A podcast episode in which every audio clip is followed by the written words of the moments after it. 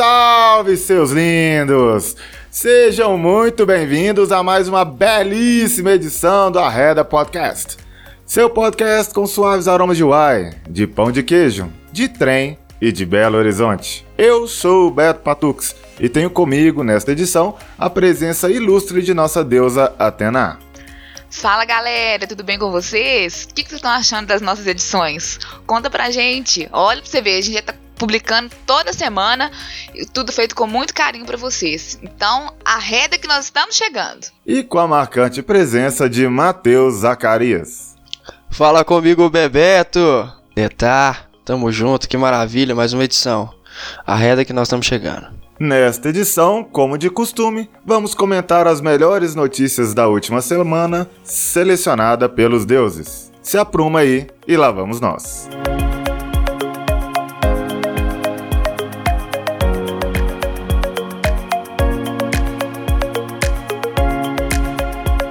O discurso da jovem ativista Greta Thunberg na ONU em cinco pontos. Essa é a chamada da primeira notícia do dia.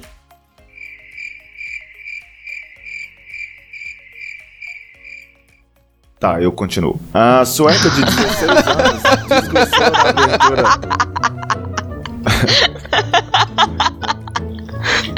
Ai, meu Deus. Desculpa. Nunca foi muito engraçado. O que é essa notícia? É da Atena. Não, essa notícia é sua, Matheus Henrique. Essa é a minha? Oh, desculpa, eu achei que era a sua. Aí eu parei. Mudou as ordens aqui. Tá, desculpa. Vamos lá. Tá, vamos lá. O Beto foi ótimo, velho. Você tem que colocar isso, Beto. Então tá, eu continuo, gente. Foi sensacional. vou sozinho. Deixa, eu vou sozinho. Deixa que eu faça a porra toda sozinho aqui hoje. É. Desculpa, gente. A galera não veio. Vou continuar. Ai, muito vamos bom. Hum.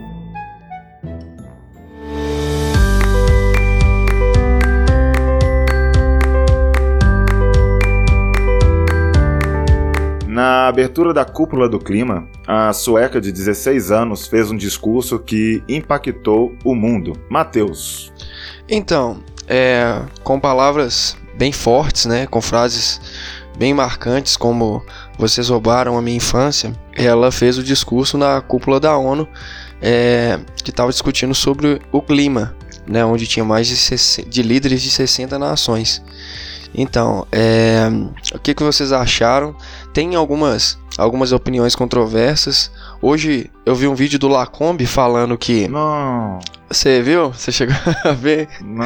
Eu não vi, não. É, o vídeo o Lacombe falou que não, não o tocou as palavras dela, que ela é, é muito Ai, não me faz errar as palavras não, Beto. Que ela é muito extremista, não é? Muito... É, é tipo assim, que o, o, discurso dela é alarmista e que ela alarmista. faz parte da, da turma que é patrocinada pelo Jorge Soros e que a discussão sobre aquecimento global ainda tem que ser mais expandida porque ele realmente não acredita de que a gente realmente tem um papel importante que a gente, tipo, a Terra vai aquecer de qualquer jeito, entendeu? Isso, ele não... Ele queria saber um pouco mais sobre o impacto do homem no aquecimento global. Ele acha que isso é muito discutível ainda. É, Mesmo falar assim, assinado Olavo de Carvalho, né? Faltou ele falar o que a Terra é plana. O rei das conspirações. Grande Olavo de, Carvalho, uh, Olavo de Carvalho. Acho que a gente nunca citou ele no, no podcast, né? A gente não dá palco pra maluco, não, né, velho?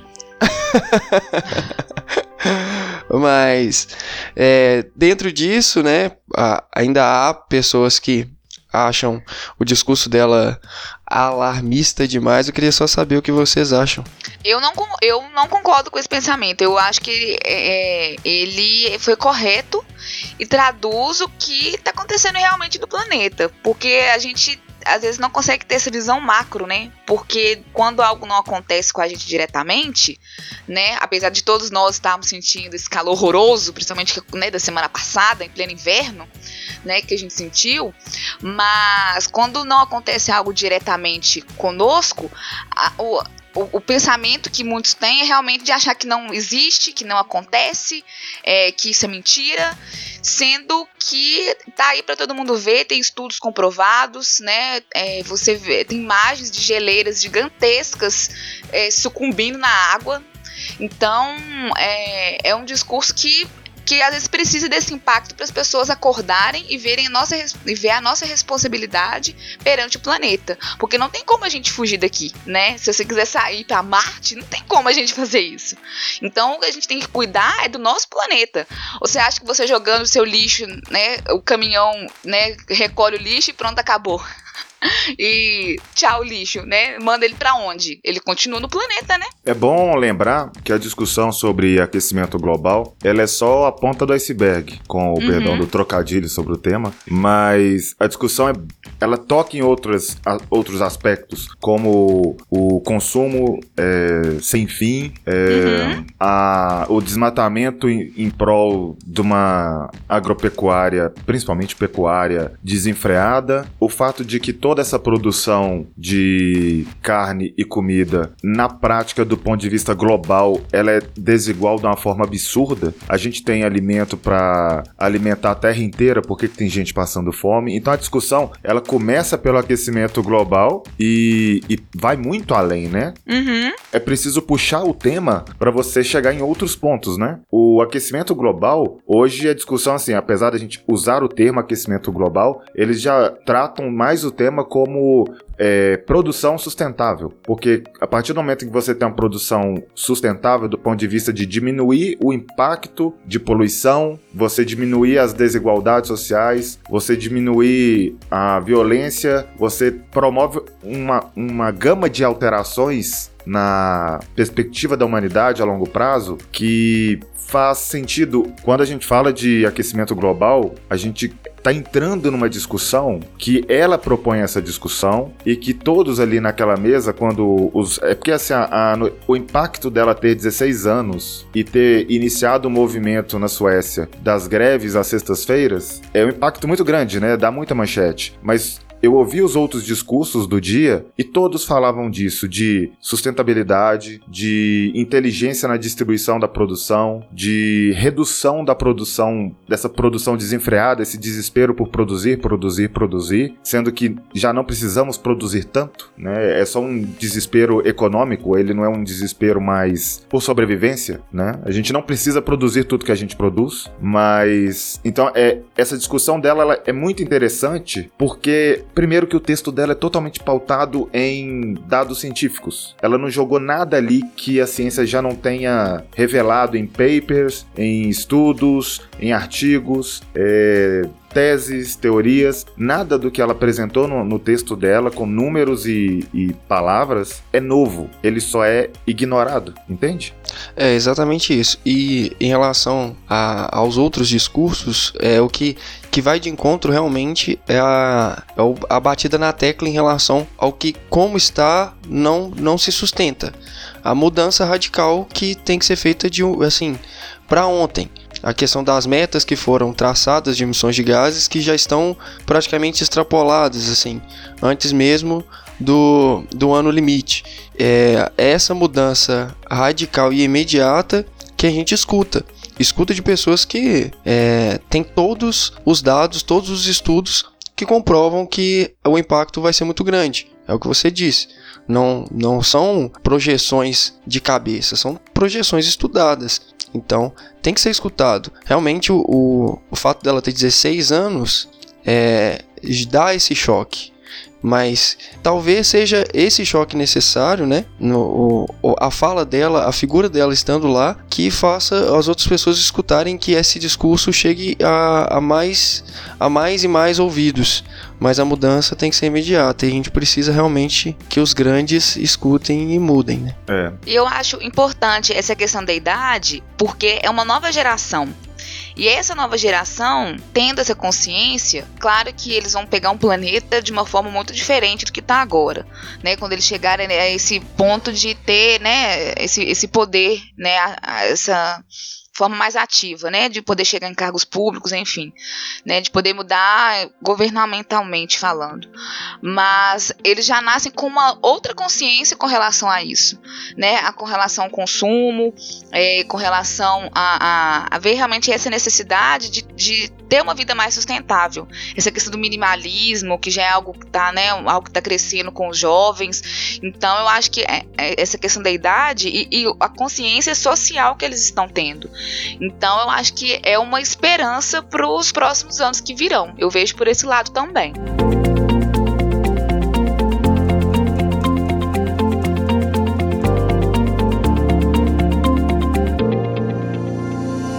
Vamos à próxima notícia, mas antes eu tenho que falar para vocês a arroba do Matheus, promessa dívida. Não se esqueçam de adicionar o Matheus no seu Instagram. Matheus com PH, Z, Souza com Z. Vamos para a notícia?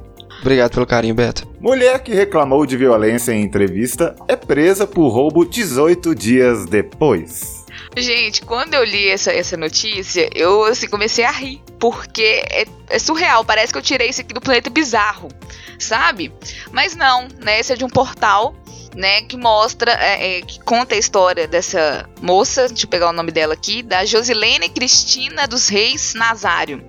Ela, há 18 dias atrás, foi entrevistada pelo jornal Extra, que é lá do Rio de Janeiro, do, do grupo Globo, falando sobre a violência no bairro dela, na cidade de Nova Iguaçu, no Rio de Janeiro. Ela falou que ela tinha sido assaltada na porta de casa.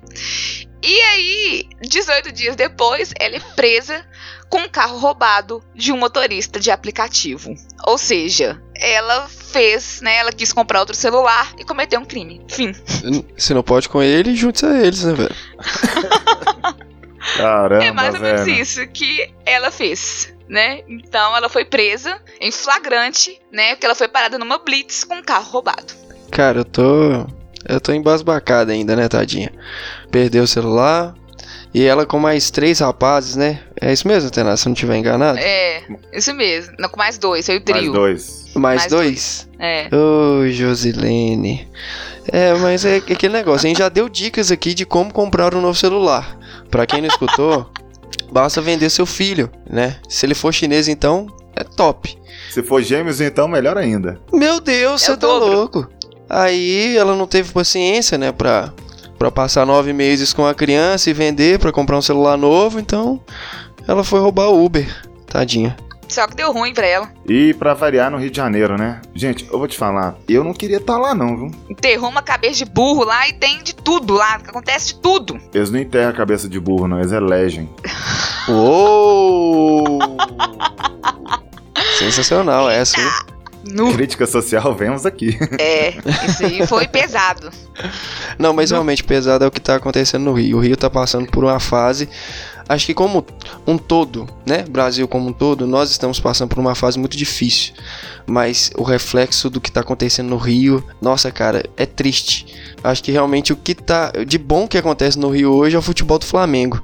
Tirando isso, nem os outros times de futebol estão dando alegria pro povo lá. Tá difícil. Eu, eu vou trazer uma pauta completamente diferente, que é a questão do, do jornalismo, né? De, de como não existe apuração de porra nenhuma nesse negócio, né? E o jornalismo sensacionalista, quando ele quer fazer uma reportagem de qualquer jeito, ele faz. No caso específico dessa reportagem, a mulher foi- fez um discurso lá de qualquer jeito, o pessoal falou, ó, isso dá manchete, e fizeram a primeira reportagem com ela. O que eles não esperavam é que o jogo virasse. Mas, velho, eu acho que isso é um reflexo da, dessas reportagens miojo. Tipo, tem muito jornalista que tem que encher quatro, cinco páginas de, de um jornal em três minutos, lançar matéria todo dia. Isso não dá tempo nem de apurar. Uhum. Isso é, uma- isso é uma realidade. As redações estão com menos profissionais a cada dia, então você não tem um número grande de, de jornalistas, apesar né, de ter um monte de desempregado. É, as Exato. redações estão cada vez mais enxutas, eles têm que fazer para jornal impresso, para portal, para rádio, né, uma, uma- megas plataformas multimídias, e aí a apuração vai, vai, vai longe, né? E cada vez menos recursos. Acho que a Tainá Uhum. pode falar disso também. Então, muitas das vezes você tem um, é, talvez um, o início de uma matéria ali, só que você não tem nem recurso mesmo pra ir atrás e, e apurar pra ver se tá tudo certo. E você tem que lançar, cara. Tem que colocar. E é isso aí. E é. É acho o que, tá lá, o- tá faltando matéria. tá, tá pro buraco, taca isso aí e pronto, acabou. Infelizmente é, é assim. Exatamente. O jornal. Qualquer jornal hoje que passa, é, acho que no horário de almoço, qualquer não, muitos dos que passam, não tem muita apuração, não tem muito critério, nem mesmo nas notícias que colocam, né? Então, isso não é diferente com, com as notícias que vêm no site, principalmente, e nesses jornais que são de grande massa, de, de massa de circulação, né? É, para fechar, é, sobre essa questão do jornalismo sensacionalista e por que, que a gente gosta tanto de notícia. Por que, que o jornal gira tanto em torno de notícia ruim e ao invés de correr atrás de notícia boa, eu indico o Boa Noite Internet dessa última semana. É um podcast do Cris Dias e ele tocou nesse assunto. É interessante. Ouçam.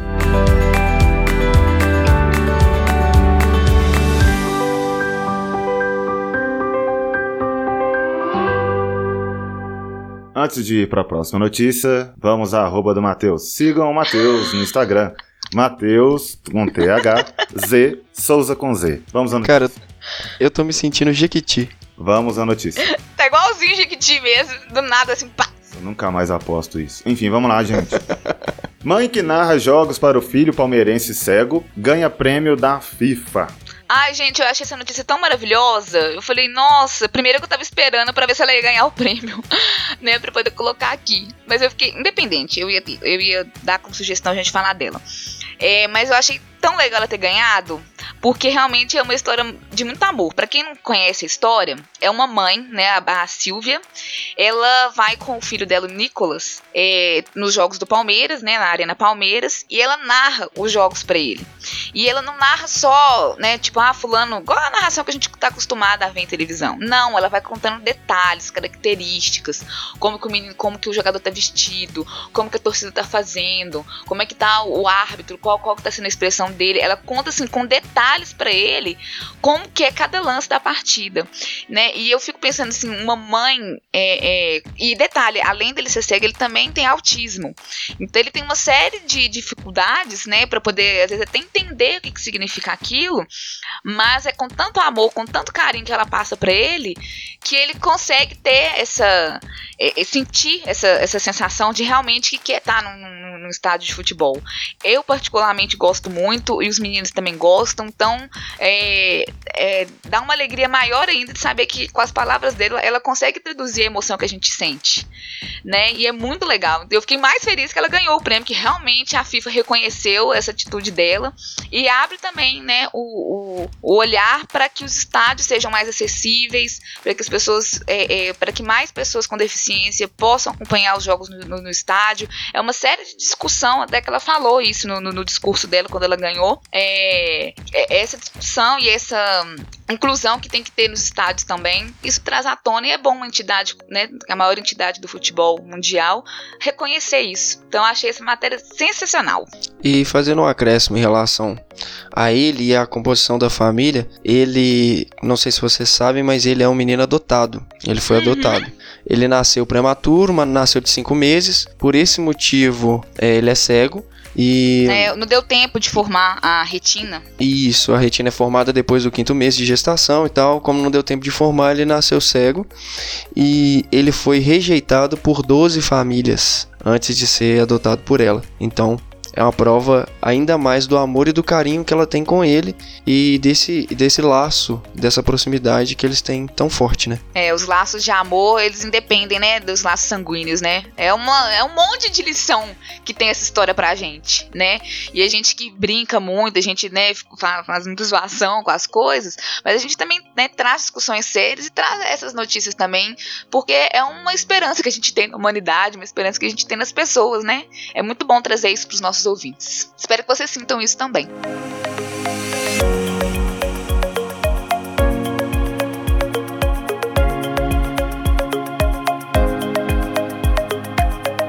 Próxima notícia, mas antes, Ih! um arroba bem bacana na voz do Beto. Fala aí, Beto! Olá, ouvintes. Estamos aqui para a nossa quarta notícia e eu tenho que pagar a penitência. Vão todos no Instagram adicionar o Matheus no arroba Mateus com TH, Z, Souza com Z. Essa é a última vez que eu falo isso hoje. Não, Não tem encerramento. Tem encerramento do programa. Era pra vocês me deixar feliz, gente. Essa próxima notícia vai, você vai rir bastante. Velho, eu tô rindo dela desde a hora que vocês mandaram. Deixa eu falar pros ouvintes que notícia é essa. O nosso candidato ao Darwin Awards do dia. Homem se afoga após pedido de casamento debaixo d'água. Bem feito! Eu já não concordo. Eu penso que deu sorte. Quem? Ó, sua mulher ouve, hein? É. Eita, eita.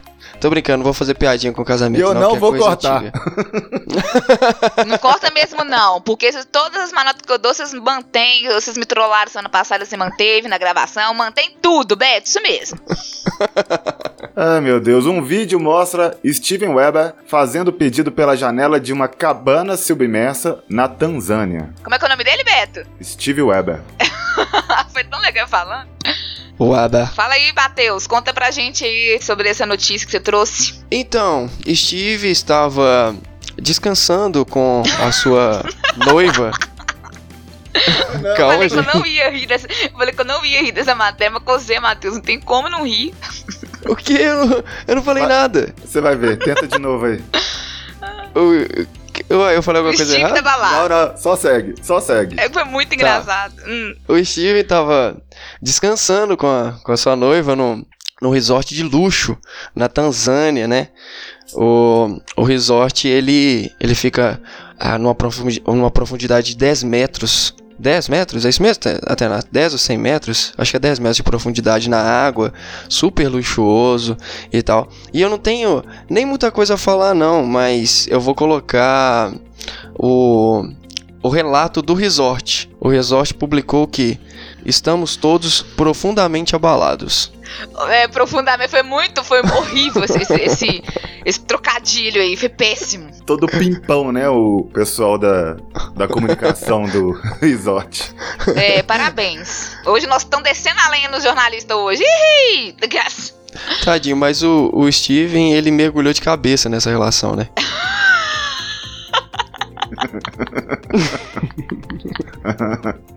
Mas eu, eu quero que o Matheus leia o bilhete que ele mostrou pra ela debaixo d'água. Por favor, Matheus. Ai, tá, peraí. Vamos lá. Viu? Essa matéria é mais legal que não precisou de escrever muita coisa, já tava tudo nela. Só pegando os tópicos, né? É, só, só foi grifar.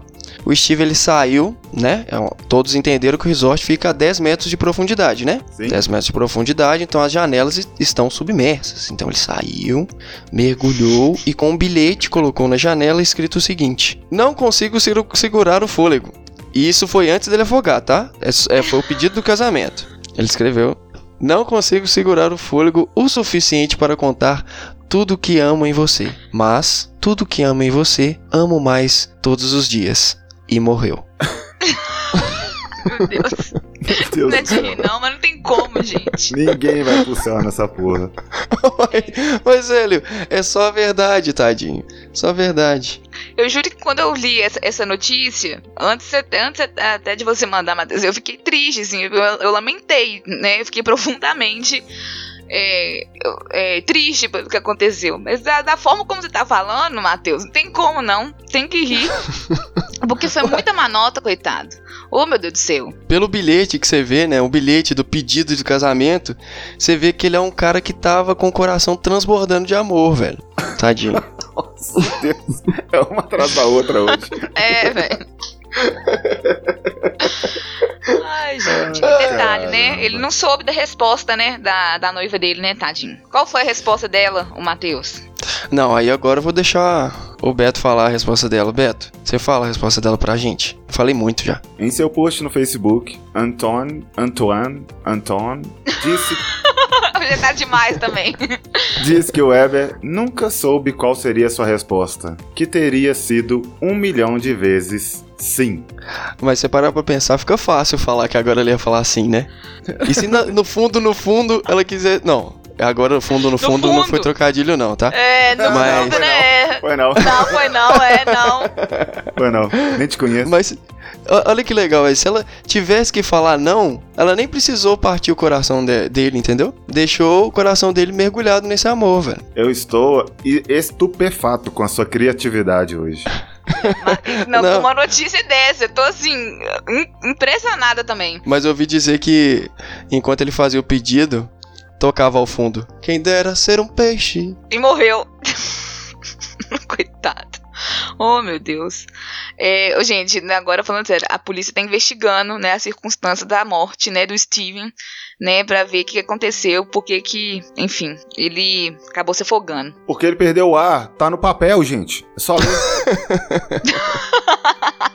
Caceta, só. Antes mesmo dele dele mergulhar, já sabia o que, que ia acontecer, né, tadinho? Ele já avisou.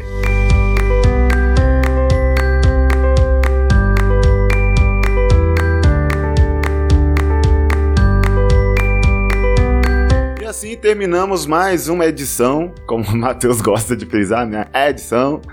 Belíssima. Do nosso do nosso belíssimo Arreda Podcast, com direito a discurso na ONU, o que presta, né? O outro a gente não vai entrar aqui em detalhes. É, esse a gente ignorou. De mulheres que reclamam do crime praticando crime, falamos de mães fazendo tudo por um filho e fechamos com a vida em modo tutorial. É bom salientar que o nosso podcast já está distribuído por quase todas as redes possíveis, já estamos no iTunes, em quase todos os agregadores de podcast do Android é, tem a plataforma onde a gente publica o programa lá no SoundCloud. Então, o que não falta para você, ouvinte, que gosta do programa, que gosta do projeto, é plataforma para passar o link adiante, passar a, a mensagem, passar a palavra adiante. Não esqueçam de nos adicionar e seguir no Arreda Podcast, no arroba Arreda Podcast, no Instagram e no Twitter, principalmente no Instagram, onde a gente publica enquete, publica quando sai o programa. De lá mesmo, se você